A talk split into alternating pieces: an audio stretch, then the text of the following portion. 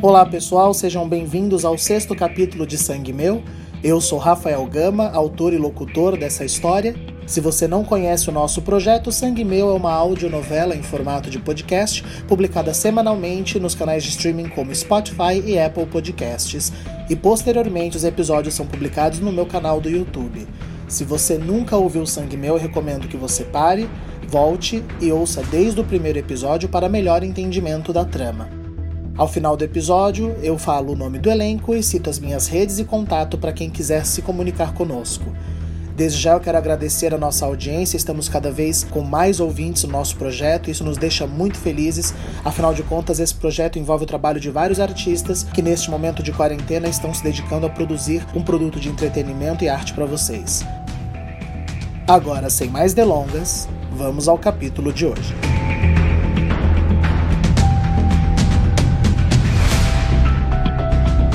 No episódio anterior. Meu medo, Serginho, é descobrir que a minha mãe não é a mulher decente que me criou, sabe?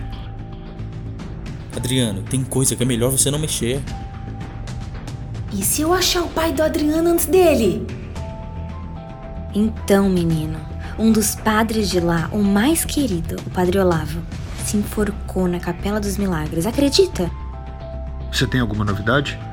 Uma policial, Bárbara, ligou perguntando de um tal de Eduardo Lopes. O senhor conhece?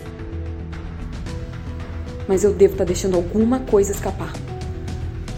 Mas, mas o quê? O que, meu Deus? Eu só saio daqui quando a senhora me responder se o pai do Adriano chama ou não chama Olavo Belisário.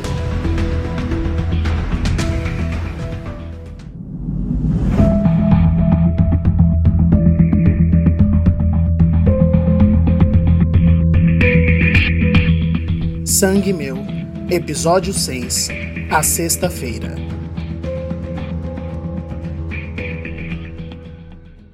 Vamos, dona Clarice.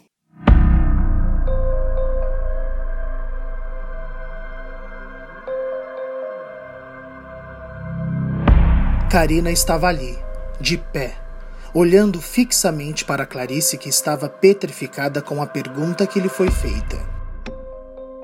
Quanto antes a gente esclarecer isso, antes esse pesadelo acaba. Eu quero ajudar a senhora, mas não dá mais para viver assim às escuras. Clarice abriu a boca e fechou algumas vezes, como se por dentro conflitasse entre falar ou não. Dona Clarice, ou a senhora me ajuda, ou eu largo teu filho e ainda demito ele por abandono de trabalho. E a culpa, dona Clarice? Ah, a culpa vai ser toda sua. Se o Adriano já tá puto com a senhora e essa história do pai dele, imagina quando ele souber. Porque eu vou fazer questão de dizer que a culpa foi da senhora, que ele também perdeu o emprego e a noiva. Karina, não é tão simples. Ah, é muito simples, dona Clarice. A vida, o futuro e a alegria do seu único filho tá nas suas mãos. E eu quero te ajudar. Simples assim. O pai do Adriano chama ou não chama Olavo Belisário? E mais um silêncio aterrorizado de Clarice. Sim ou não? Não. Clarice saiu da frente de Karina e ali, em seu sofá confortável e antigo, com uma manta de estampas de tigres em seu suburbano apartamento, ela desabou de chorar. Karina ficou por um momento olhando, parte espantada, parte emocionada. Mas no fundo, ela estava contente. Ela havia quebrado o equilíbrio emocional de Clarice como sua mãe fez consigo a vida toda. E uma coisa que Karina aprendeu em sua vida é que uma pessoa desestabilizada emocionalmente era mais fácil de controlar. Eu vou pegar um copo d'água para a senhora. Mas Clarice fez algo inesperado, algo que surpreendeu Karina. Algo em Clarice saiu do eixo de fato. De repente, ela começou a falar coisas desconexas, sozinha, mas parecendo ter uma discussão consigo mesma, num mesmo tom baixo e soturno. Eu não tenho culpa. Eu não tenho culpa. A culpa é toda minha. Eu devia ter freado. Por que eu freiei, meu Deus? A culpa é toda minha. Ele morreu. Ele foi morto. Ele morreu. Ele matou. Eu matei. Eu matei, ele voltou. Ele me matou. O que eu tenho a ver com isso? Por quê? Ele me matou. Por que as tranças? Por que meu cabelo não trança? Por que de novo? Quem são elas? Por que ninguém me responde? Enquanto Clarice não falava coisa com coisa e repetia frases, ali, naquele estado catatônico, Karina se deu conta. O problema da vida de Adriano não era o pai, era a mãe. E ela precisava salvar seu amor daquela louca. Enquanto Clarice ainda balbuciava coisas, Karina pegou o celular e registrou. Depois de um tempo, Clarice parou de falar e ficou apenas tendo reflexos, espasmos musculares no pescoço e no rosto.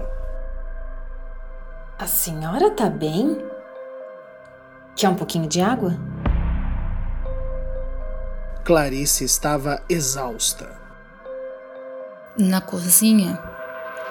Primeira gaveta do armário do lado da geladeira. Pega uma valeriana para mim.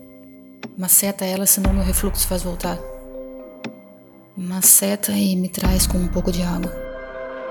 Eu vou te fazer um chá para tomar com a valeriana. Melhor, né? Eu já venho. Fica aqui.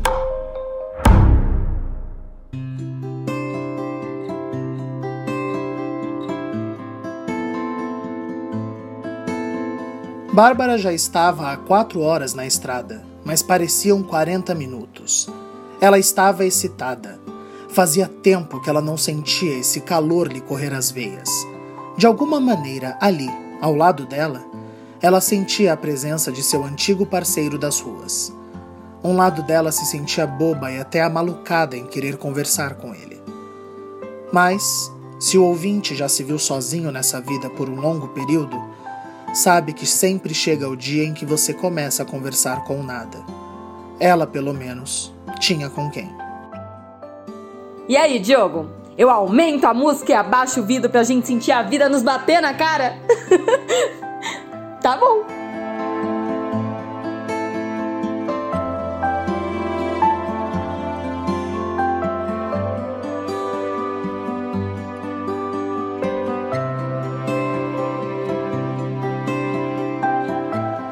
Bárbara ficou alguns minutos sentindo gelado em seu rosto e se sentindo mais viva do que nunca.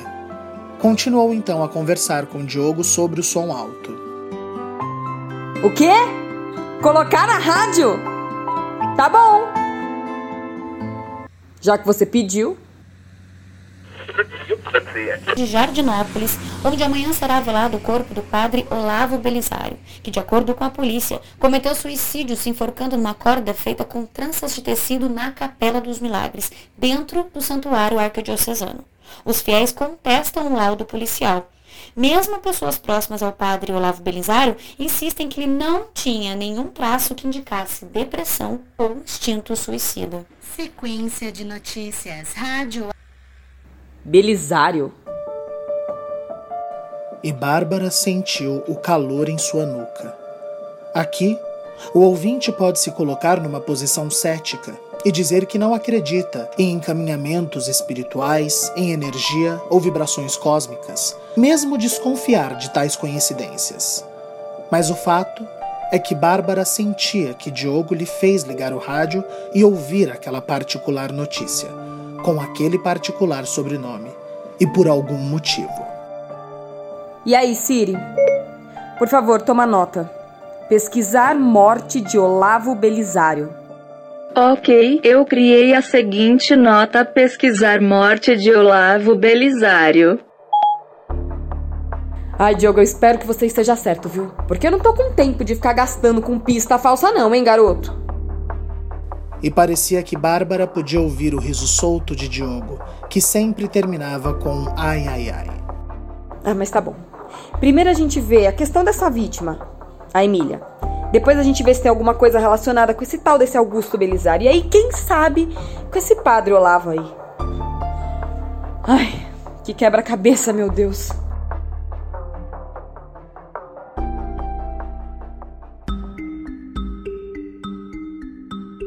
Aqui, Serginho. Ligou. De volta a Ribeirão Preto e com o final de semana já pago no hotel, Adriano e Sérgio voltaram para carregar o tal celular encontrado e ver se tinha algo relacionado com o falecido Durval Andrade. Merda! que foi? Tem aquelas senhas de desenhar o movimento, sabe? Como que a gente vai fazer? Espera, você tem talco? Talco?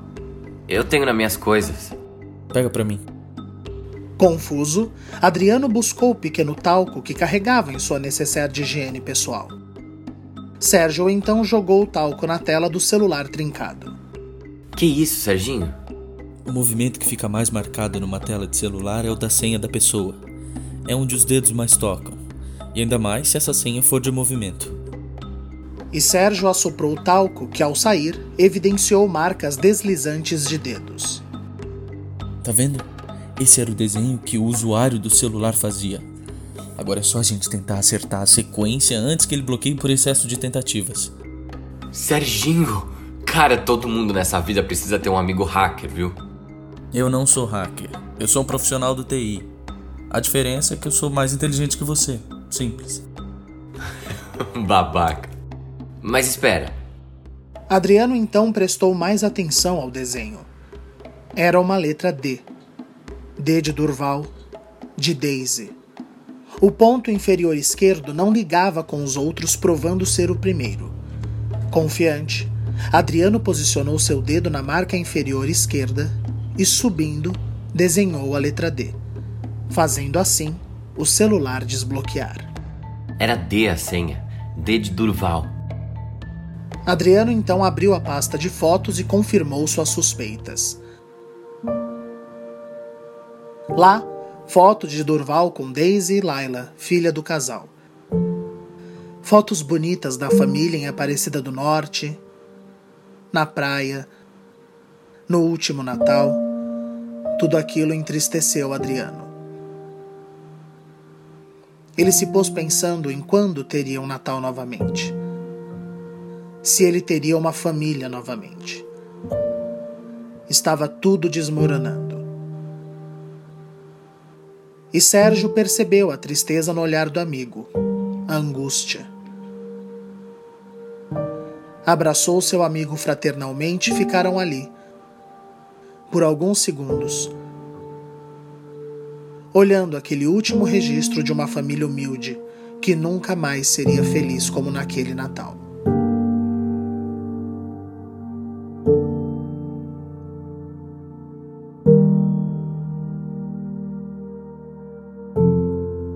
Abre o WhatsApp dele. Vai que tem alguma pista. Boa verdade. Fora algumas mensagens nunca lidas por Durval, como mais de 70 mensagens de Daisy e de Laila, do grupo da família e de um grupo dos caminhoneiros, todos provavelmente pedindo algum sinal de vida do homem, o que chamou a atenção de Adriano foi a última mensagem lida por Durval. Serginho, olha isso. Não esqueça do combinado. Nove da noite em ponto lá. Você prometeu. Eita. Nossa, até me arrepiei. Será que foi isso o encontro da morte? O problema não é só esse. Eu sei quem é a pessoa que mandou. A mensagem vinha de um contato que Adriano não esperava. A última pessoa que falou com Durval era Bernadette.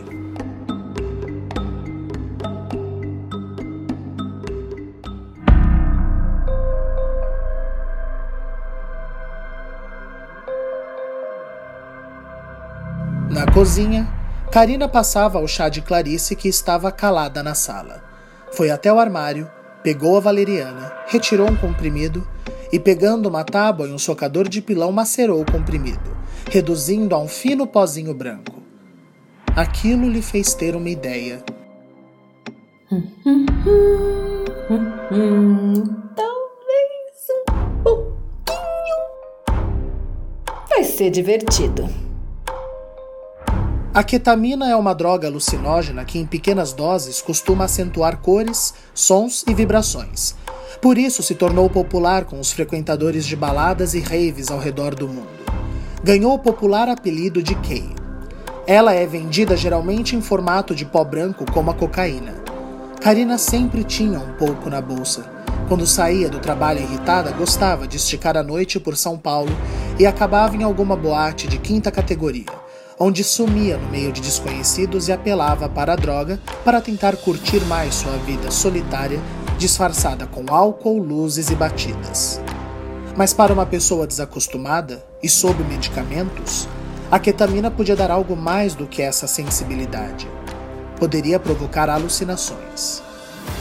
Então, só como diversão, Karina colocou um pouco no chá junto com a valeriana, misturou e levou para Clarice. Aqui, dona Clarice, vai te fazer bem. Obrigada, minha filha. Eu não sei o que me deu. Isso tudo é muito mais complicado. Quando a gente decide que o mais seguro para o nosso filho é acreditar que o pai dele morreu, não é por besteira, por capricho de mulher mal amada, nada disso. Essa história tem muito sangue, Karina. Muito sangue. Mas, dona Clarice, esconder não funciona mais. O Adriano pode chegar onde a senhora não deseja e aí sim vai ser mais perigoso. Me deixa ajudar. Me fala o nome do pai do Adriano. Eu. Me deixa tomar meu chá. Toma, toma. Eu espero. Eu espero o tempo que for.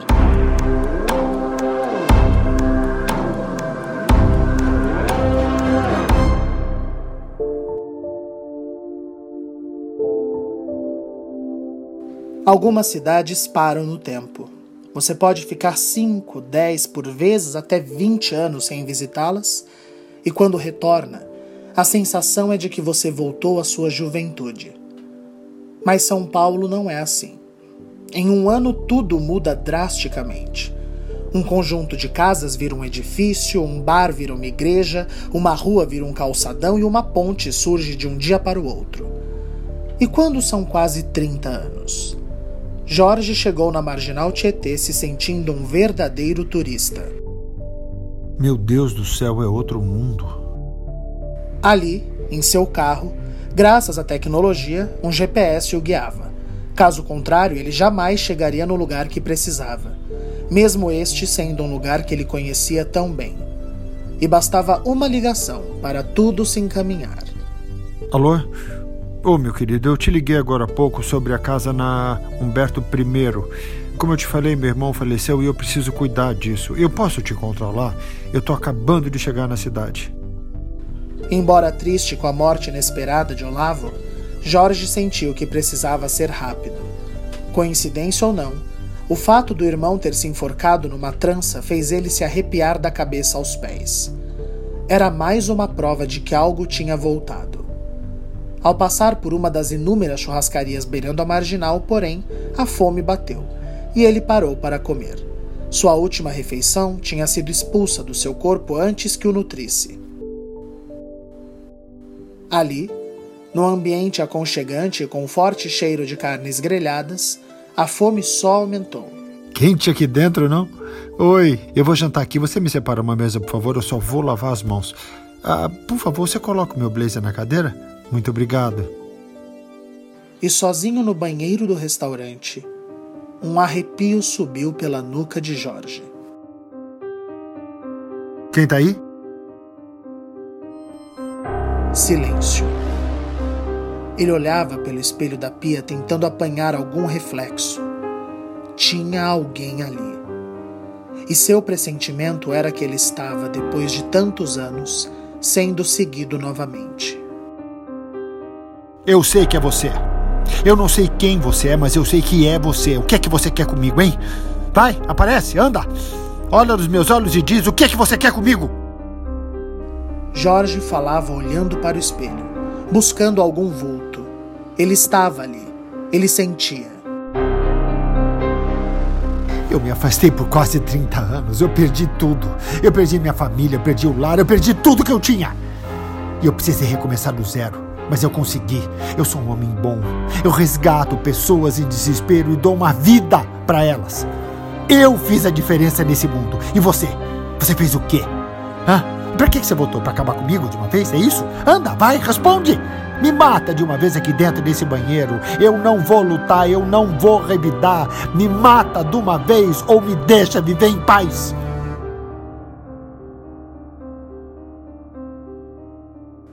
E foi com estranheza que o garçom que separou a mesa de Jorge viu este sair do banheiro com os olhos vidrados, suado, pegar o seu blazer e sair rápido da churrascaria sem comer absolutamente nada. Jorge só conseguiu ligar novamente para o advogado com quem havia falado. Precisava resolver isso logo. Alô? Sou eu de novo, Augusto Belisário. Eu tô chegando.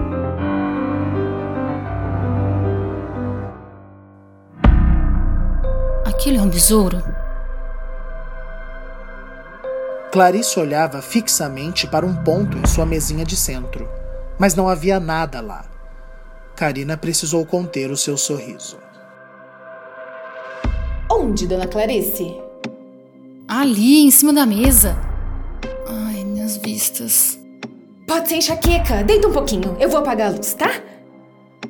Enquanto respondia, Karina posicionou seu celular num ponto estratégico e o colocou para filmar. Ali, Karina, pelo amor de Deus, eu não tô louca. Tem! Ai, meu Deus, são quatro. Karina tomava todo o cuidado para que a mesinha ficasse sob o campo de visão da filmagem e para que sua voz fosse ouvida. Quatro o quê, dona Clarice? Besouros! Ali na mesa! Ai, meu Deus! Tira eles de mim, tira eles de mim! Clarice começou a se debater. Era um espetáculo aos olhos de Karina que agora poderia provar para Adriano que a mãe dele precisava de ajuda. Entra no meu braço. Aqui. Olha, pelo amor de Deus, tira! Ai, dona Clarice, não tem nada aí! Claro que tem! Tira! Tira de mim! Tira de mim! Karina segurou Clarice com todas as suas forças, fazendo uma cena para seu celular enquanto a alucinada senhora se arranhava toda. E foi nos braços de Karina que a valeriana foi fazendo efeito e Clarice foi desabando aos poucos, exausta.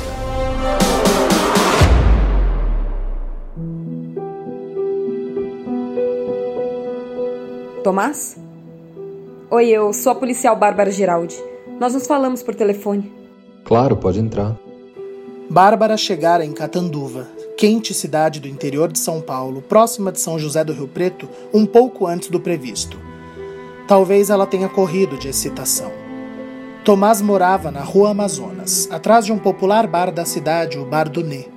Bárbara descobriu que o tal bar tinha mais de uma unidade na cidade, mas rapidamente ela encontrou o ponto de referência dado pelo rapaz, que a esperava na porta de sua casa. Com licença. A casa de Tomás era nitidamente uma casa de família. Sofás largos e aconchegantes, dois gatinhos se engalfinhando, uma mesa grande com seis lugares, quadros com fotos da família em diversos lugares. Nas fotos, ao lado de um Tomás ainda menino, o que poderiam ser os seus pais eram velhos demais comparados com os pais de sua geração. Aqueles eram os avós. Tomás foi privado do direito de ter uma mãe. Provavelmente o pai, como tantos outros, o largou. Senta, moça. Eu pedi uma pizza. Você deve estar com fome, a viagem é longa, né? Nossa, muito. Poxa, muito obrigado pela pizza. Não precisava. Interior é assim mesmo, moça. A gente não tem a frescura dos ricos, não, mas a comida e a aconchego é aqui mesmo. E eu fui criado assim. Conversa séria a gente tem na mesa e de barriga cheia. Senta. E eles comeram e conversaram sobre assuntos triviais. Tomás fez questão de mostrar e explicar as fotos com seus avós e os lugares que visitaram. De parques aquáticos em Olímpia ao centro de Londrina, lugar favorito da avó de Tomás, até a formatura de Tomás em administração, com seus orgulhosos avós ao lado dele. E esses gatinhos? O maiorzinho é o Benê, a menor é a Nina. A Nina não deixa o Benê em paz. Eu morro de dó. A minha avó que era boa em dar uns sustos na Nina. Eu sou meio frouxo, sabe? Eu não sei da bronca, não. E como é que eles se foram, Tomás? Desculpa perguntar. Não, tudo bem. Minha avó me ensinou a não encarar a morte como algo ruim. Eles eram espíritas kardecistas. Os dois. Eles conheceram a filosofia quando minha mãe foi morta. Ajudou muito, sabe? acreditar num plano espiritual, que minha mãe estava bem. Me ajudou também. Eu sempre sabia que se a vida seguisse o rumo normal, eu ia perder os dois um dia. É muito mais fácil quando a vida segue o rumo normal, pode ter certeza. Meu avô teve um infarto faz três anos. A minha avó foi ano passado, derrame. Aí fiquei eu, o Benê e a Nina. Você não namora, Tomás? Bárbara, eu sou gay. e os gays não namoram? Os que têm juízo, não. Como assim? Homens, Bárbara. Qualquer pessoa com um pouco de juízo não confia neles. Mas eu tô brincando. Eu me devotei a cuidar dos meus avós nesses últimos anos. Eu acabei ficando meio tímido para essas coisas, sabe? Mas tudo bem. Agora me fala, o que, que você precisa saber? Tomás, eu sei que você era muito pequeno. Mas a sua mãe foi vítima do que a gente deveria chamar de serial killer. Eu não sei se você tem ciência disso. O caso das tranças, eu sei sim. A minha avó fazia questão de que eu soubesse de tudo. Ela morria de medo de eu ser provocado na escola, que alguém usasse contra mim, sabe? Então ela sempre me disse que a melhor arma é o conhecimento. Foram quatro ou cinco as vítimas. Cinco. E por que agora? Quase 30 anos depois? Você não vai acreditar. Eu caí de gaiato no setor de casos arquivados. E eu peguei o caso da sua mãe e senti um arrepio. Eu senti que eu precisava vir atrás disso. Eu, eu sei, eu sei que parece loucura minha. Tomás pegou nas mãos de Bárbara e seus olhos estavam marejados. A minha avó sempre disse que isso ia acontecer. Tomás, Tomás tinha alguma coisa que a sua avó achava estranho no caso? Alguma coisa que ela achava que a polícia deveria ter ido atrás? Ele se levantou e foi olhar as fotos da avó de perto. Precisava senti-la. A minha avó era muito tinhosa, cheia das teorias. Primeiro essa história do cabelo da minha mãe ter sido encontrada com duas tranças. Minha mãe, segundo ela, nunca usou tranças. Depois que minha mãe foi morta, quase de uma maneira consentida. Não tinham sinais fortes de luta, sabe? E meu avô sempre disse que minha mãe não era de dar confiança para desconhecidos. E seu pai? Meu pai era da Marinha, morreu em alto mar. Minha avó disse que a carta chegou um dia depois da morte da minha mãe, o que foi bom porque facilitou o processo da minha guarda. Meus avós gostavam muito do meu pai. Meu avô falava muito bem dele. Homem bom, correto. Tem foto dele? Não. E qual era o nome dele? Então, foi esse o motivo de eu querer falar com você. Me dá um minuto. Tomás se retirou e voltou com alguns papéis nas mãos. Eu não sei se você vai acreditar em mim, mas isso é uma carta psicografada da minha mãe. Olha, Tomás, eu não dirigi seis horas se eu não tivesse disposta a acreditar em você. Pode confiar. A carta diz aquelas coisas de sempre. Que ela está bem, num lugar de luz, pede para meus avós cuidarem de mim, que eu não tenha raiva de nada, que não foi culpa minha. Mas daí vem uma coisa que eu sempre fiquei ressabiado, sabe? Meus avós disseram que o médium que recebeu a mensagem pode ter se confundido, mas não sei. Por quê? Meu pai chamava Bernardo, mas na carta, lembra que ele já tinha morrido, tá? Na carta, ela diz: o Tomás não deve conhecer seu pai, Eduardo. Meus avós acham que ela estava falando que eu não iria conhecer meu pai porque ele morreu e que o médium psicografou o nome errado. Mas não sei, te diz alguma coisa? Eduardo. Esse era o mesmo nome do rapaz que estava com Lúcia, outra vítima do assassino das tranças. Tomás, pelo jeito você não acredita em coincidências. E eu também não. Você disse que chegou uma carta da Marinha informando a morte do seu pai. Você. Você não teria essa carta ainda, tem? Tenho. Fica tudo na pasta com os meus documentos de guarda. Peraí. E Tomás voltou com o um papel. Bárbara conhecia esses documentos, já vira alguns dos casos que arquivou naqueles dias. Tomás, olha, eu não sou expert nisso. Mas essa carta, ela. Ela parece falsa. Então meu pai. Tomás tem um Eduardo nessa história sim. Só que ao que tudo indica, ele desapareceu. Eu posso fotografar a carta psicografada aí a da Marinha? Não. Tomás as colocou nas mãos de Bárbara. Leva. Se isso vai te ajudar a descobrir a verdade, eu quero saber quem matou a minha mãe. E Bárbara saiu de lá com a certeza de que havia mais sobre esse Eduardo do que se sabia. Agora, porém, ela iria se hospedar num hotel por ali, descansar, e logo cedo, no sábado, partiria para Jardinópolis, para assistir o velório de um tal padre Olavo Belisário.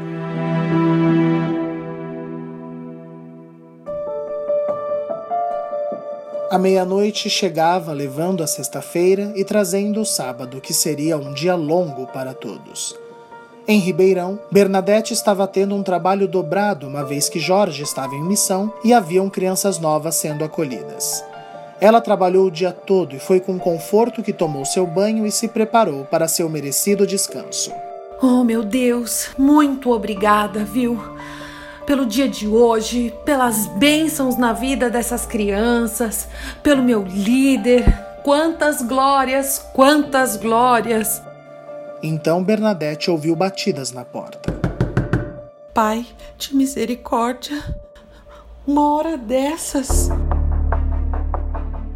Bernadette foi sorrateira, preocupada. Nunca haviam tido assaltos ou invasões na comunidade mas Jorge também nunca havia passado tantos dias fora. Vai que alguém havia contado para alguém. E foi temerosa que ela abriu o vidro da porta de entrada. Adriano? O que foi? Precisa de acomodação? Não, Bernadette. O meu amigo aqui tentou me convencer a esperar até que amanhecesse. Mas eu não tô com a menor paciência. Eu quero saber por que, que a última mensagem que o Durval leu em sua vida foi sua. Você conta ou eu conto para a polícia? Na sala da casa de Clarice, Karina estava rendida. Clarice desabou no colo dela de um jeito que ela não conseguia sair. Durante seu alucinado sono, ela balbuciava as coisas que tinha falado antes. Karina já estava ficando sem paciência e tinha decidido acordar a velha nos tapas. Quando Clarice começou a falar algo mais interessante.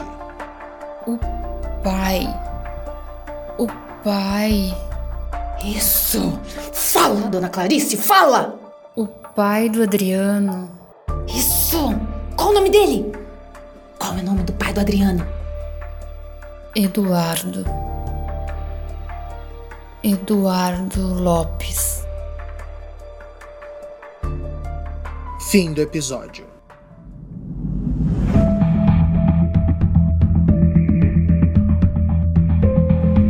Participaram deste episódio Aline Penteado, Eduardo Martini, Giovanni Pilan, Ellen Kazan, Mariana Guazelli, Rafael Alvim, Tássia Melo, Lu Monteiro e Thales Manieso. Caso deseje contatar a produção, favor enviar e-mail para contatotvgama@gmail.com. Repetindo, contatotvgama@gmail.com. Para falar com o autor, utilize o Instagram através do perfil arroba o Rafael Gama, Rafael com PH. Repetindo, arroba o Rafael Gama, Rafael com PH. Agradecemos imensamente que você tenha escutado esse episódio até o fim. O próximo episódio sai semana que vem. Até lá, tenha uma ótima semana.